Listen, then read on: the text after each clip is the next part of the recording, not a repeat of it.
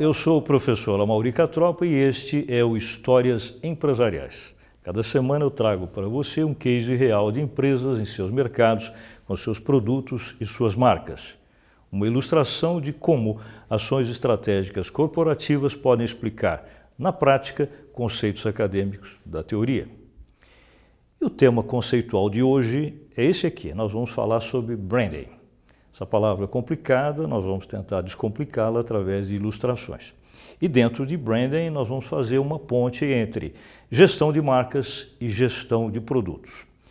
A história de hoje vai se referir a uma opção, a uma escolha feita por uma organização entre duas coisas: entre privilegiar o produto ou privilegiar a marca no ambiente que nós vamos situar como sendo o mercado imobiliário em São Paulo. Vamos começar falando um pouquinho sobre três aspectos que nós vamos abordar hoje aqui e vamos tentar ilustrar cada um deles. O primeiro se refere à gestão de produto, o segundo, a gestão de marketing de produto, que é um pouco diferente, e finalmente a gestão de marca de produto.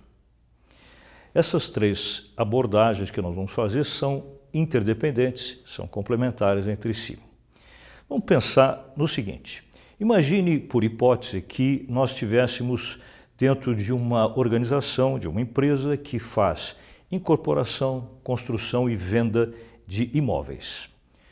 Sob o ponto de vista dessa empresa, o que seria gestão de produto? Então, nós podemos explicar assim: nada mais é do que as ações que essa empresa adota internamente para projetar o seu produto, certo? Ou seja, quanto ela dedica do seu tempo, do seu esforço, da sua energia para fazer o projeto de construção civil, de arquitetura, enfim, a configuração do produto em si, que é o imóvel. O segundo aspecto, imaginando esse mesmo tipo de atividade de negócio, seria esse aqui, a gestão de marketing do produto. O que, que seria isso? Um pouco diferente do anterior, corresponde às ações que a empresa adota para projetar esse produto, no caso o imóvel, dentro do mercado no qual ela pretende comercializá-lo.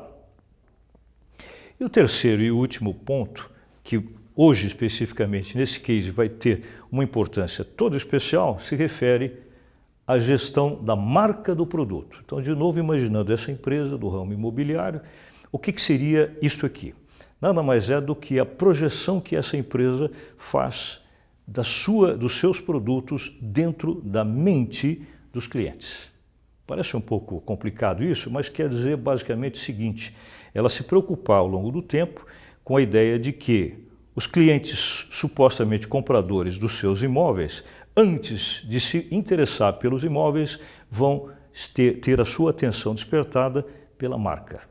A marca em si supostamente já vai dar a essa clientela uma sensação de conforto, uma sensação de satisfação em comprar um produto que ela nem sequer conhece ainda. Por quê? Simplesmente porque esse produto tem essa marca, supondo que na cabeça dessas pessoas a marca tenha uma repercussão prévia positiva. Muito bem, vamos falar um pouquinho sobre branding. Né? O que é exatamente branding? Então, é, vamos decodificar isso em duas situações. Primeiro, quando essa palavra surgiu, isso foi no século XVII, período que vai de 1601 a 1700, em países de língua inglesa costumava chamar-se de branding o seguinte: os proprietários de eh, fazendas que tinham criação de bois tinham um problema. Quando um bovino fugia do rebanho, e procurava, digamos, um outro ambiente onde tivesse outros animais de outro proprietário, se misturava com eles e esse proprietário original não conseguia mais identificar qual era o boi de sua propriedade. Como o boi não tem escritura, criou-se uma escritura para ele, que foi o seguinte: se brandia o ferro, e aliás a palavra brandir em português tem a mesma o mesmo prefixo do, do, branding, ou seja, brandir um ferro quente com um desenho que corresponde à identificação da marca da fazenda de origem. E o pobre do animal tinha o seu couro queimado aí com essa marca e se escriturava, digamos assim, a origem e a propriedade do animal. Isso foi a origem da expressão branding. O pobre do animal, evidentemente, fica marcado dessa, dessa maneira um pouco agressiva, evidentemente, mas era o que se tinha para a ocasião como melhor forma de identificação desse bem patrimonial que era o boi. Já no século XX, a palavra branding, com uma ótica mais corporativa, mais empresarial, ela passa a ter um significado diferente. Branding, para nós, vai representar nada mais nada menos do que a gestão de marcas comerciais de produtos. Basicamente isso. Mas essa gestão feita dentro de uma organização para as suas marcas tem como objetivo fixar na mente do cliente a lembrança, a memória a respeito desse nome ou desses nomes se forem várias marcas. Imagine, por exemplo, aquela lâmpada. Né? Se a empresa fabricante daquela lâmpada, ao longo do tempo, conseguiu fazer um bom branding sobre o seu nome, o nome que ela dá ao seu produto, provavelmente quando você for ao ponto de venda e ver que tem lâmpadas de várias marcas, talvez você escolha essa de uma forma não planejada, intuitiva. Você nem sabe exatamente por quê, mas no fundo é porque na sua mente essa marca, no exemplo que eu dei, Philips, ela está introjetada como algo que você considera em princípio melhor. Ou seja, a Philips, se ela conseguiu isso com você, ela fez um bom trabalho de branding. Quando a gente imagina que nomes de empresas, de produtos, portanto marcas comerciais, sejam essencialmente nomes fantasia que estão relacionados só ao produto, isso nem sempre é verdade. Muitas vezes esses nomes são nomes de família. A gente vê isso com uma certa frequência. Vamos dar um exemplo bem simples aqui para a gente fixar a ideia em torno disso. Nos Estados Unidos, no ano de 1886, mesma época em que foi criada a Coca-Cola no estado da Geórgia, né? no estado de New Jersey, três irmãos se associaram e montaram uma atividade de negócio relacionada inicialmente ao ambiente farmacêutico. Robert Wood Johnson, James Wood Johnson e Edward Mead Johnson, os irmãos que criaram uma empresa chamada Johnson Johnson uma empresa que até hoje se destaca amplamente no mercado mundial, uma das grandes corporações americanas focadas em vários segmentos de negócio, inclusive farmacêutico. Mas apenas um exemplo de como a origem da empresa muitas vezes tem um conceito familiar, um conceito de árvore genealógica passando, digamos, ao longo do tempo essa marca de geração para geração. E falando em genealogia, Vamos dar para vocês aqui um exemplo, uma ilustração e um pequeno teste. Vamos imaginar que você em casa esteja fazendo o seguinte: você tem na sua frente três copos de água, certo? O que eu vou tentar explicar para vocês é como é que a gente caracteriza a existência de um pedigree de um produto, ou seja, a tal da árvore genealógica. Se você olhar essas, esses três copos de água, você não consegue ver nenhuma diferença entre eles. Embora talvez até exista alguma, mas na prática, se você tomar um gole de água de cada um desses três copos, talvez você diga, não percebi nenhuma diferença. Talvez. Mas, se eu colocar ao lado de cada copo a garrafa da água mineral que corresponde ao que está nesse, nesse copo, aí a coisa talvez fique diferente. Aquele primeiro é uma água chamada Bonafont, o segundo Minalba e o terceiro Cristal. A coisa mudou um pouco de figura, não é? Agora que você está olhando aqui, provavelmente você já tomou uma decisão ou teria tomado uma decisão se estivesse nessa situação de escolha. Por quê? Possivelmente porque uma dessas marcas já é algo fidelizado na sua cabeça. Se você conhece as três, talvez tenha uma de sua preferência. Mas não é só isso. Nós estamos nos referindo à marca imediata, que a gente chama de marca filhote, né? a marca imediata do produto que você vai consumir.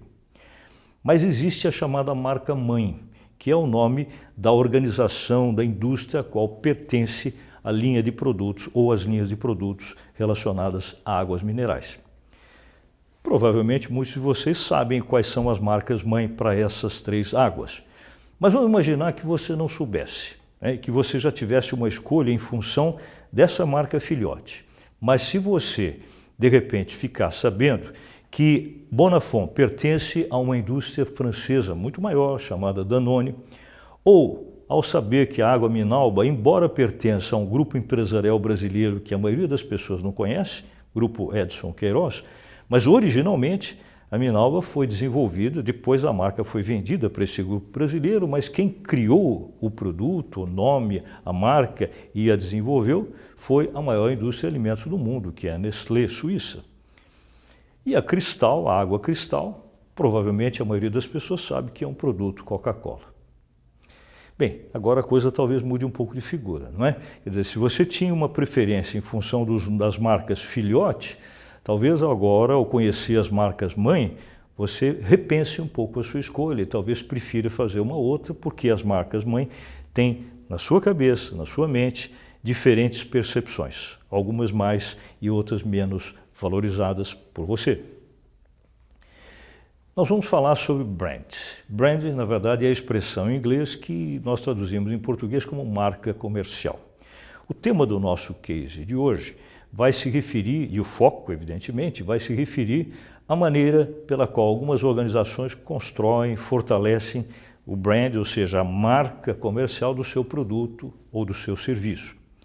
Mas o ponto mais importante vai se referir ao seguinte: embora a gente saiba que a construção de uma boa imagem de uma marca possa demorar muito tempo até que se, efetivamente se faça sucesso com essa marca, por outro lado, é muito provável que numa situação de crise você em algumas horas jogue tudo isso por água abaixo.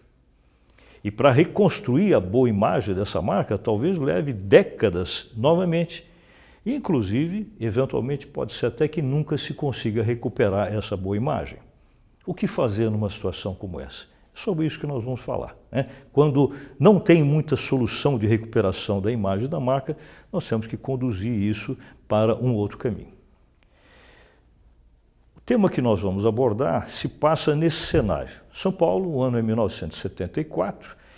Essa aqui é a Avenida 9 de Julho, ela deságua aqui no Vale do Engabaú, portanto, essa região é um cartão postal da cidade. Ali nós temos a Câmara Municipal de São Paulo, do lado esquerdo, e o foco nosso vai ser um produto que aparece aqui do lado direito. O produto é esse aqui. Um edifício, um edifício de escritórios, que foi construído em 1972, começou a ser ocupado nessa época, e em 74 ele estava basicamente ocupado por um banco de investimentos chamado Crefsul, que hoje não existe mais. É sobre isso que nós vamos falar, sobre esse produto aqui. Vamos falar sobre gestão de eh, produtos, como ele e quando ele foi desenvolvido como edifício, como produto, a gestão de marketing do produto, a maneira como ele foi ou deveria ter sido comercializado, e a gestão da marca, do nome do condomínio que se refere esse edifício. Nós vamos falar de uma tragédia. Por quê? Nesse edifício ocorreu o maior incêndio da história de São Paulo em todos os tempos. Nós estamos falando da data do dia 1 de fevereiro de 74, uma sexta-feira, um dia útil, 8h54 da manhã, não podia ser um horário pior, horário que a maioria das pessoas já tinha entrado no trabalho, e o incêndio começou de forma muito rápida e a maioria das pessoas acabou sofrendo muito em consequência disso. Nós estamos falando do edifício Joelma. A marca comercial que nós estamos citando é essa daqui, Joelma. E esse incêndio, ele sob o ponto de vista da tragédia, deixou um saldo assustador. 191 pessoas morreram, mais de 300 pessoas ficaram seriamente feridas. Quando se avalia o que aconteceu né, e como aconteceu, sabe-se que o, incêndio se iniciou aqui, nesse pavimento, que era o 12º, onde houve um curto-circuito do sistema de ar-condicionado. E o fogo se alastrou muito rapidamente. Sabe-se também que o combate a esse incêndio foi uma coisa muito difícil, sob o ponto de vista dos momentos que antecedem a chegada dos bombeiros. Por quê? Porque esse prédio ele não tinha, em tese, as chamadas escadas de emergência, as escadas que hoje a gente chama de escadas de incêndio. Né? Também ele não tinha as chamadas portas corta-fogo, que evitam que, em grande parte dos casos, as labaredas passem de um pavimento para outro e também não tinha equipes de pessoas formando brigadas de incêndio para tomar as primeiras decisões, as primeiras medidas antes dos bombeiros chegarem. E também um outro aspecto extremamente complicado é que uh, havia uma, uma, estru uma, estrutura no prédio que gerou uma pro propagação muito rápida do fogo. Ou seja, janelas muito próximas uma das outras, o que fazia com que as labaredas passassem de um andar para outro, de, um, de uma sala para outra. Também mobiliário e divisórios de madeira, propagação de fogo muito mais rápida. Pisos acarpetados, combustíveis, né? cortinas de tecido extremamente combustíveis. Que nós vamos fazer agora é aquele exercício que nós procuramos todo o programa fazer com você que está em casa. Imagine que você esteja agora presidindo essa reunião diretiva dessa empresa chamada Itaoca, que era a organização que administrava o patrimônio desse prédio. E junto aqui tem pessoas que representam os proprietários do prédio, os construtores do edifício Joelma. Aqui nós temos duas marcas comerciais, Joelma, o edifício, e Itaoca, administrador. Imagine que você fosse o CEO desse grupo, você estivesse no ano de 1978, 78 por quê? Passaram quatro anos após o incêndio e o prédio ficou fechado durante esse período. Agora é o momento de se definir estratégias sobre o que fazer com o produto, o prédio.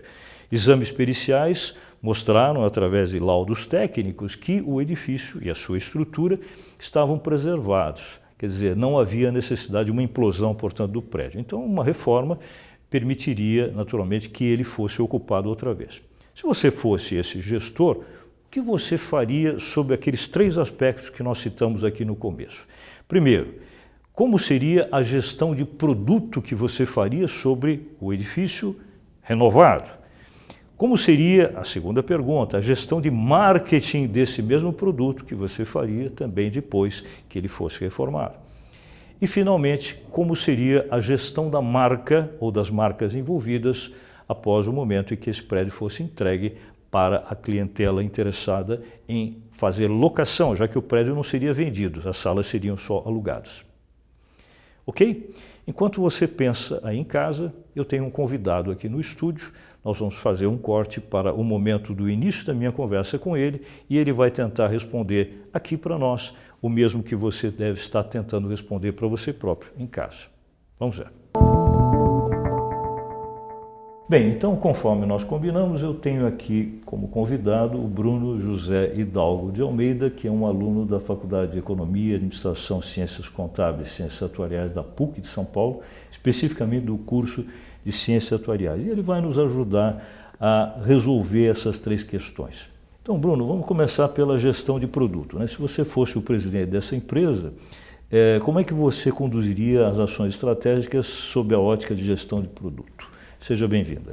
Obrigado. Quanto à questão da gestão de produto, eu faria o seguinte: eu, eu fazia uma reforma do prédio, é, atendendo também umas, devido à tragédia que aconteceu, colocaria escada de segurança, sprinklers, é, todo o sistema de segurança para que não ocorresse. É, reformaria a questão do prédio com materiais que fossem à prova de fogo e também faria uma mudança da fachada inteira do prédio para tentar mudar aquela imagem do prédio em chamas. Então faria uma nova fachada com um novo design para apagar aquela imagem, nem que seja temporariamente e futuramente em décadas, permanentemente da, da memória de quem passou por, aquele, por aquela tragédia. Como se estivesse mudando a embalagem do produto, né? Eu achei boa essa, essa ideia sua, né? Você mexe na estética, as pessoas se esquecem um pouquinho da imagem anterior, né? Que é uma imagem trágica. Né? Isso, exatamente. Certo, certo. Sobre a ótica de gestão do produto em si, eu entendi, essa ideia dos sprinklers é muito boa realmente. E alguma outra coisa que você acha que precisaria fazer na estrutura do produto? Na questão da estrutura, como eu disse, eu faria uma reforma totalmente do prédio, mudando a questão da, da planta do prédio para tornar realmente um produto novo no mercado, algo que não, não tem em nenhum lugar. Ok, então tá, uma nova ótica. Uma nova ótica. Perfeito. Ok, Bruno, sobre a ótica de gestão de produto, nós já sabemos, né, a empresa voltada para dentro. Agora vamos pensar na empresa voltada para fora, o lado comercial, mercadológico. Como é que você faria a gestão de marketing do produto? Ah, devido à tragédia que ocorreu em relação ao edifício Joel, uma questão do incêndio, é, esse tipo de acidente é um nome que nunca vai se apagar na história. Então, vai estar nos livros, vai estar sempre nos jornais como uma lembrança. Então eu faria a criação de uma nova marca em cima desse produto para conseguir vender ela para o mercado. Desculpa, Bruno, só antecipando. Na verdade, a mudança de marca ela entraria no terceiro item, né? O, o, a gestão de marketing que a gente quer se referir é o ponto de vista da venda do produto, da locação, etc. Nós podíamos até falar das duas coisas ao mesmo tempo, se você quiser. Okay? Claro. É. É, quanto à questão da gestão de marketing do produto, eu faria uma questão de divulgação é, boca a boca, oferecer descontos progressivos para quanto maior metragem quadrada que o, que o cliente comprar, maior desconto que ele vai ter. É, utilizaria a questão de jornais, bastante jornais, televisão, rádio, é, questão de, de imobiliárias espalhadas pelo todo o estado de São Paulo, ou até mesmo fora do estado de São Paulo, na questão de vender um edifício novo para todas as empresas que quiserem vir para São Paulo e até mesmo para fazer uma expansão internacional em empresas americanas para uhum. trazê-las para São Paulo também para fazer sua instalação nesse edifício. Bem colocado, gostei, é uma boa ideia. Tá?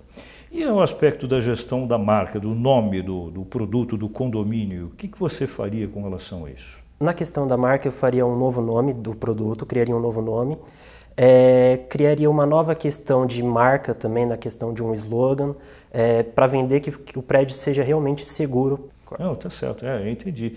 Porque, então, se eu, se eu compreendi bem, você mudaria o nome da, do produto, Isso. Assim, né?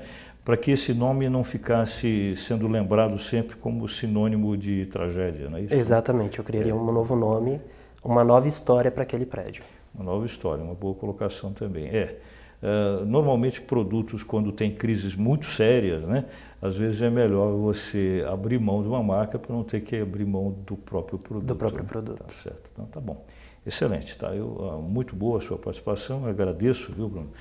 E nós vamos agora voltar para a sequência do nosso programa em que eu vou mostrar para vocês é, o que realmente essa organização fez mediante isso. Bruno, muito obrigado. Viu?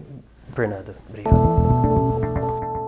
Bem, agora que nós já vimos as opiniões do nosso convidado e você em casa certamente também deve ter tido as suas ideias, vamos ver como foi que essa organização agiu de fato.